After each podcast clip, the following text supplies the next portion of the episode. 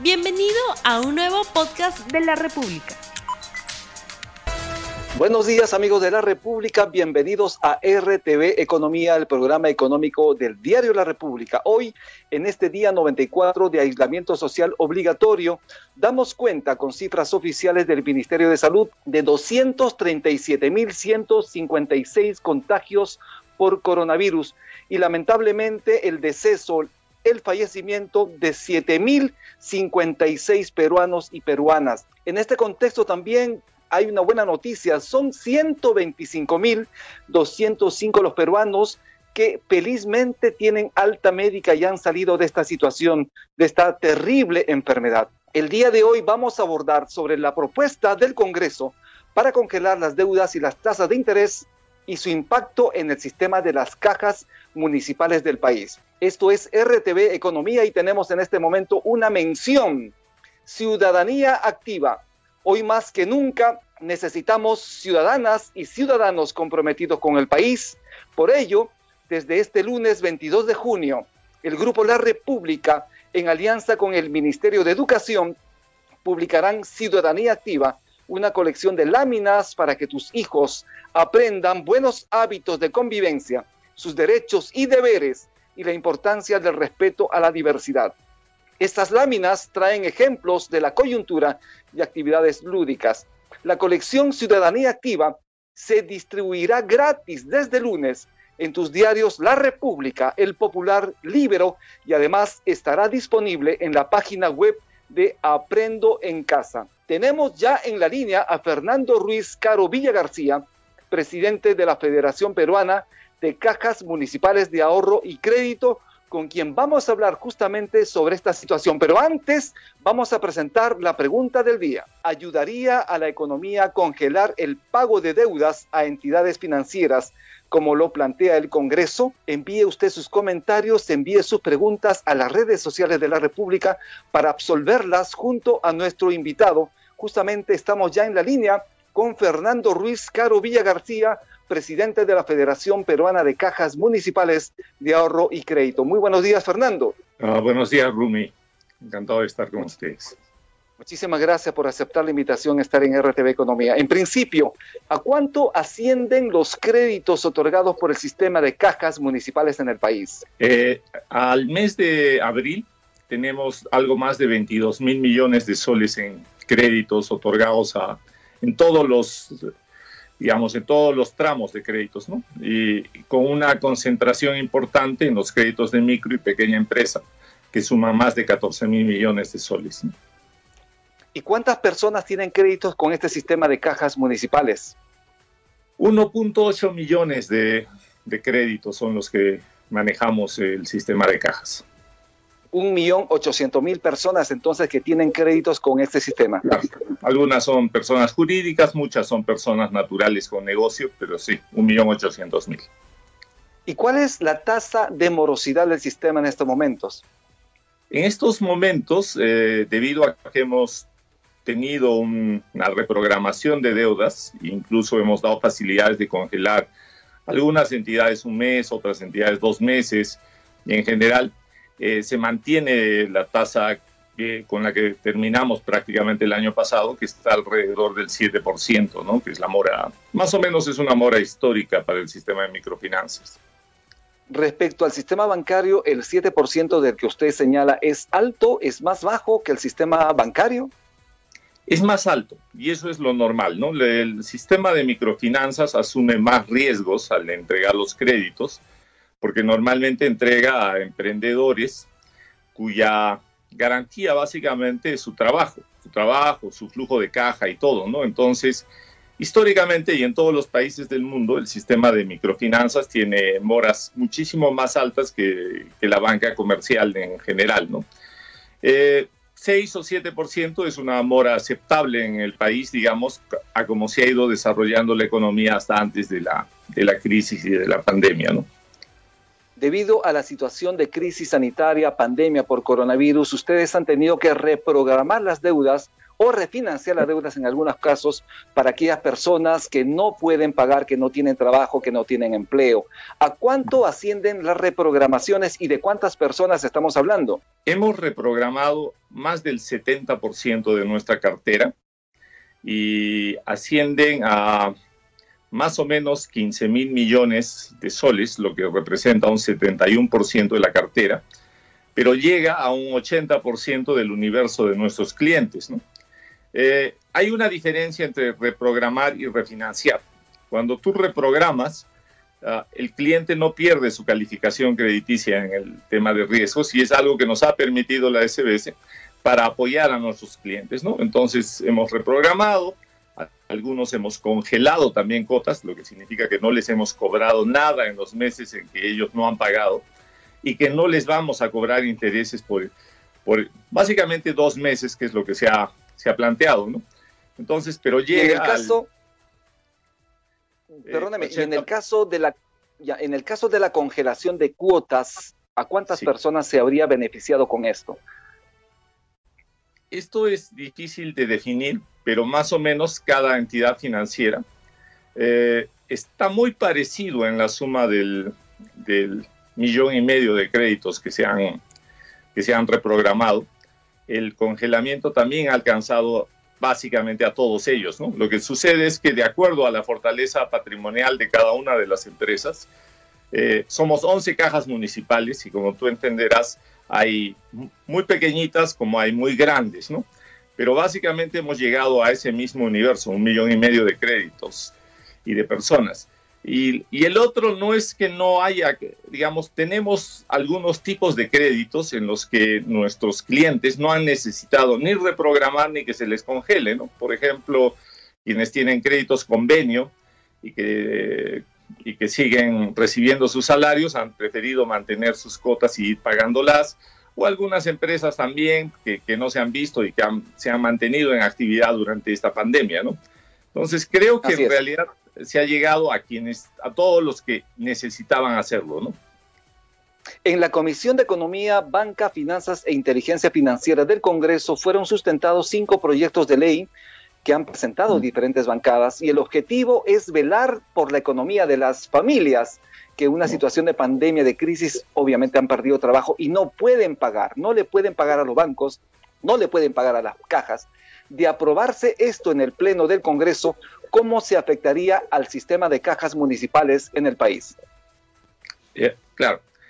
Eh, si bien tenemos 1.800.000 clientes de créditos, tenemos casi 6 millones de clientes de ahorros. Lo que hace una caja municipal es la intermediación financiera. Captamos ahorros de nuestros clientes, que en este caso son casi 6 millones, y prestamos a, otros clientes que son casi 2 millones. La proporción más o menos es que por cada cliente de crédito, nosotros tenemos tres clientes de ahorros. Entonces, si se, si se diese esta, si se diesen estas leyes, eh, afectarían a la liquidez del sistema, ya que nosotros si no cobramos no podríamos pagar los intereses y en todo caso eh, muchas veces hasta devolver los, eh, los ahorros que tienen los clientes con nosotros. Las cajas municipales hemos logrado una gran confianza de nuestros clientes en varias partes del país. En muchas regiones somos las empresas financieras líderes, incluso por sobre los bancos, ¿no? Y esta confianza hace de que tengamos, básicamente, por cada sol prestado, un sol ahorrado, ¿no? Entonces, creo que si bien hay una buena intención, entiendo la crisis nos afecta a todos, no se ha visto todos los, los los ángulos de, que podría, del problema que podría generarse. ¿no? Al no recibir ingresos, pondríamos en riesgo la estabilidad misma del sistema de microfinanzas y con ello podríamos llegar a un riesgo sistémico para todo el sistema de finanzas. Entonces, creo que lo que estamos haciendo, que es dar facilidades, y estamos comprometidos a dar la mayor cantidad de facilidades, eh, es si bien no va a salvar a todos, entendamos que, esta pandemia es muy dura y es una crisis muy fuerte, va a ayudar a que, a que la mayoría de nuestros clientes pueda salir de esta crisis. ¿no? Y si a esto le sumamos un poco programas como Reactiva, que, en la primera etapa, es cierto, no ha ayudado mucho a la microempresa por las condiciones básicas en que fue diseñado, que era para empresas formales. Eh, esperamos que pronto salga Reactiva 2, que ya tiene un tramo previsto para empresas que están al límite de la formalidad, que son la mayoría de las MIPES en el Perú. ¿no? Y ustedes como institución que agrupa a las cajas municipales y rurales en el país han sido convocados por el Congreso, por la Comisión de Economía, para sustentar sus puntos de vista respecto a este proyecto. Eh, sí, hemos ya expuesto en tres comisiones del Congreso, en la de Economía, en la de MIPES y Producción y también en la de Defensa del Consumidor. ¿no? Yo entiendo, y por las preguntas que hemos recibido de los congresistas, de que hay, sí hay un legítimo interés en beneficiar a, los clientes, pero que habían dejado un poco de lado, digamos, el tema de los ahorristas, que son bastante más. Más allá del patrimonio de, digamos, de las entidades financieras, que en el caso de las cajas municipales es un patrimonio que le pertenece a los pueblos de las provincias donde han nacido, ¿no? Eh, el patrimonio de Caja Arequipa es de los arequipeños, el de Caja Cusco es de los cusqueños, el de Caja Piura es el de los piuranos. Entonces, realmente eh, si uno ve todos los ángulos de, estas propuestas, eh, creo que el perjuicio sería bastante mayor el beneficio que se quiere lograr. Eh, en los últimos 30 años, los peruanos hemos generado una cultura de ahorro y de crédito. Es decir, la gente que se presta sabe que tiene que pagar. también nuestros clientes están conscientes de que les vamos a dar la mayor cantidad de facilidades para que ellos puedan reinsertar sus negocios y sus emprendimientos en la economía. Estamos esperando ansiosos que salga el programa Reactiva 2 en su fase 2 para poder atender a mucho más clientes de nuestro sector, porque así ha sido diseñado, ¿no? Entonces, creo que estamos dando las condiciones en el gobierno, el BCR, el Ministerio de Economía, la Superintendencia, para dar las facilidades necesarias para que los clientes puedan superar esta etapa que es bastante complicada. Pero la solución no es que desaparezcan las microfinanzas, porque si al final las microfinanzas desaparecen en el país, de acá a dos o tres años, estos emprendedores no van a tener a dónde recurrir por un crédito. Y esto que ha significado un círculo virtuoso de nuestra economía, tal es así que Perú está reconocido como país líder mundial en microfinanzas, porque las microfinanzas es al emprendedor como el emprendedor es a la microfinanza, ¿no? Entonces, se podría romper todo esto que, realmente le ha hecho mucho bien al país, ha generado riqueza y trabajo, ¿no? Según la Defensoría del Pueblo, una propuesta como la que se está planteando en el Congreso busca proteger a unos en desmedro de otros, porque de un lado se busca apoyar, ayudar a los deudores y por otro lado se desprotege a los ahorristas que tienen sus dineros en los bancos y las cajas.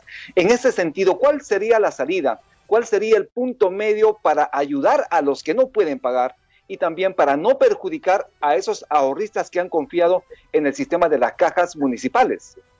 Bueno, tenemos primero lo que ya hicimos, que fue congelar cuotas, ¿no?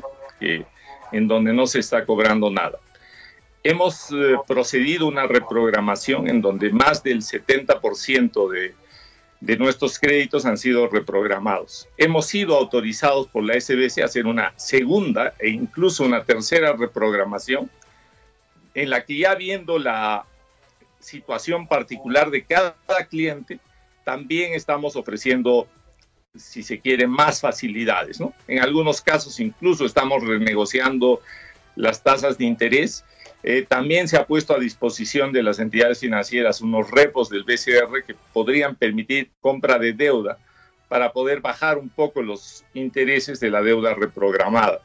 Estamos trabajando en todas las medidas y creo que eso es lo, lógico. Y de otro lado, estamos asegurando a nuestros clientes de ahorros pagar puntualmente los intereses que tenemos pactados con ellos y mantener la liquidez suficiente si es que ellos en algún momento necesitasen de estos sus ahorros para cualquier cosa, ¿no? Entonces, el sistema financiero es muy complejo y es un sistema muy sensible en donde hay que analizar todas las variables cuando se da o se, se pretende dar una ley, cuando se habla de él también, porque muchas veces se puede crear inquietud en el mercado Hoy las cajas municipales están muy, muy fuertes, tenemos la liquidez necesaria y tenemos el patrimonio para respaldar, pero así todo no podríamos sostener un congelamiento prolongado de cuotas ni que nuestros clientes dejen de, de pagar sus, sus créditos, ¿no?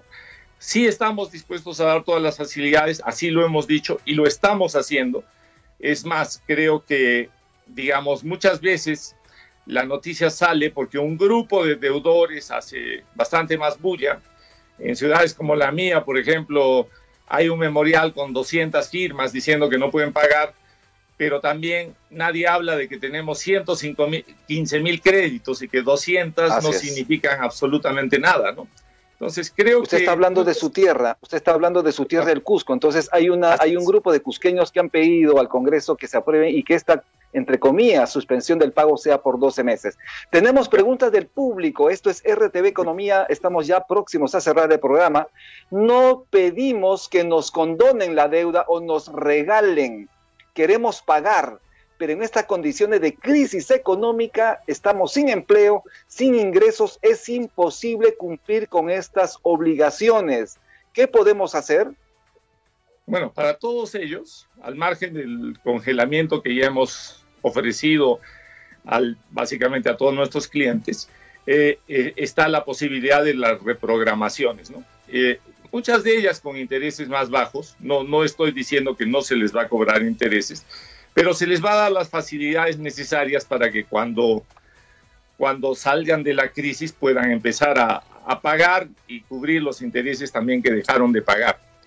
Eh, creo que individualmente cada caso se está tratando así. Eh, sí también quiero decirte que tenemos mucha esperanza de que eh, los, los fondos de Reactiva 2 salgan pronto, porque ellos sí van a llegar a la, pyme, a la pyme que no, está totalmente formal y que es el universo más grande de nuestros, de nuestros clientes, ¿no? Y que, digamos, ellos van a tener capital de trabajo para poder reflotar sus negocios y una vez que sus negocios estén reflotados, puedan empezar a, a cubrir las obligaciones que tenían con nosotros antes, ¿no? Comentario de la gente que nos está siguiendo en las redes sociales. Las cajas municipales ofrecen tasas altas en los créditos y hay situaciones de abuso porque por deudas llegan al extremo de iniciar procesos de cobranza coactiva judicial sin posibilitar el arreglo en adecuadas condiciones. ¿Qué nos puede decir sobre ello? Miren, las tasas de ahorros, eh, digo, las tasas de créditos en el sistema microfinanzas eh, corresponden a un costeo, ¿no? es un crédito que tiene mucho riesgo y en función del riesgo es que las tasas tienen este nivel. Lo otro es que nosotros también somos quienes más pagamos a los clientes de ahorros. Por lo tanto, el dinero que captamos básicamente tiene un costo que hay que cubrir, que es de aproximadamente 5 o 6%. La tasa de riesgo está sujeta a la mora, que más o menos es 7%, entonces todo eso hay que subir a una... Esto. Y también los costos operativos son bastante altos sobre que nosotros... ¿Cuánto es el promedio de las tasas de interés? Perdóneme, ¿cuánto es el promedio de las tasas de interés?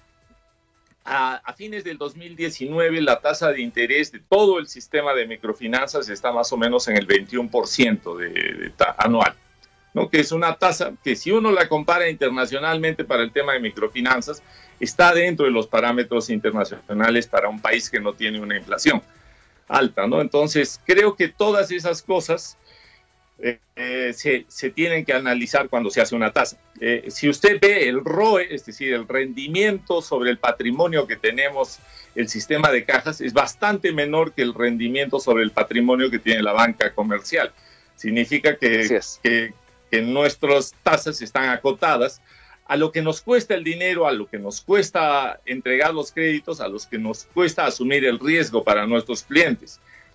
Y sobre que iniciamos acciones coactivas, siempre damos la mayor cantidad de facilidad. Lo último que queremos nosotros es quedarnos con la casa, con el auto, con cualquier cosa de, un cliente si es que garantizó con ello, ¿no? Pero también sí entendemos de que esta cultura de crédito y de pago tiene que, tiene que mantenerse en el país porque eso ha hecho y ha permitido en los últimos años que el Perú crezca, ¿no? El, el impacto que tienen las microfinanzas en el país más o menos alcanza el 20% del PBI en los últimos años. ¿no? Así es. Señor Fernando Ruiz Caro Villa García, ya estamos terminando el programa RTV Economía, sus palabras finales, sus recomendaciones finales a los ahorristas y también a quienes tienen créditos en el sistema de las microfinanzas y obviamente también sus recomendaciones a los integrantes de la Comisión de Economía del Congreso. Bueno, primero agradecerles por la oportunidad. Yo creo a nuestros ahorristas que se sientan seguros que nosotros estamos haciendo todo lo posible para mantener la, fortaleza y la seguridad del sistema, a nuestros clientes de créditos que se aproximen, que hablen con sus analistas, que nosotros estamos dando la mayor cantidad de facilidades para que ellos puedan cumplir a futuro. Estamos ofreciendo también los créditos, FAEMIPE, Reactiva, todo ello para, para permitir que nuestros clientes salgan de este bache que es muy complicado por la pandemia.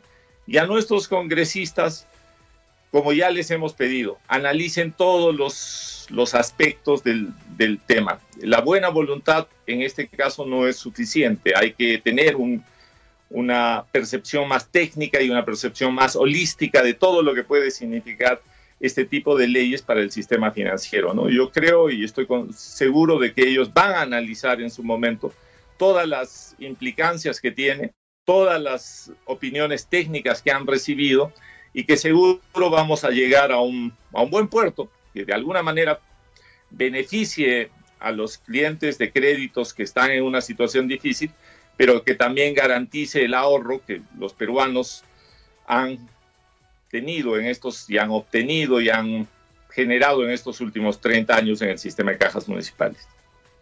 Muchísimas gracias. Estuvimos con Fernando Ruiz Caro Villa García, presidente de la Federación Peruana de Cajas Municipales de Ahorro y Crédito. Esto es RTV Economía y tenemos una mención, ciudadanía activa. Hoy más que nunca necesitamos ciudadanas y ciudadanos comprometidos con el país. Por ello, desde este lunes 22 de junio, el Grupo La República, en alianza con el Ministerio de Educación, publicarán Ciudadanía Activa, una colección de láminas para que tus hijos aprendan buenos hábitos de convivencia, sus derechos y deberes y la importancia del respeto a la diversidad. Estas láminas traen ejemplos de la coyuntura y actividades lúdicas. La colección Ciudadanía Activa se distribuirá gratis desde lunes en tus diarios La República, El Popular, Libero y además estará disponible en la página web de Aprendo en Casa. Esto es RTV Economía, mi nombre es Rumi Ceballos y nos vemos el día de mañana en otro programa más en este espacio RTV Economía del Grupo La República. Muchísimas gracias, que Dios lo bendiga, hasta el día de mañana. No olvides suscribirte para que sigas escuchando más episodios de este podcast.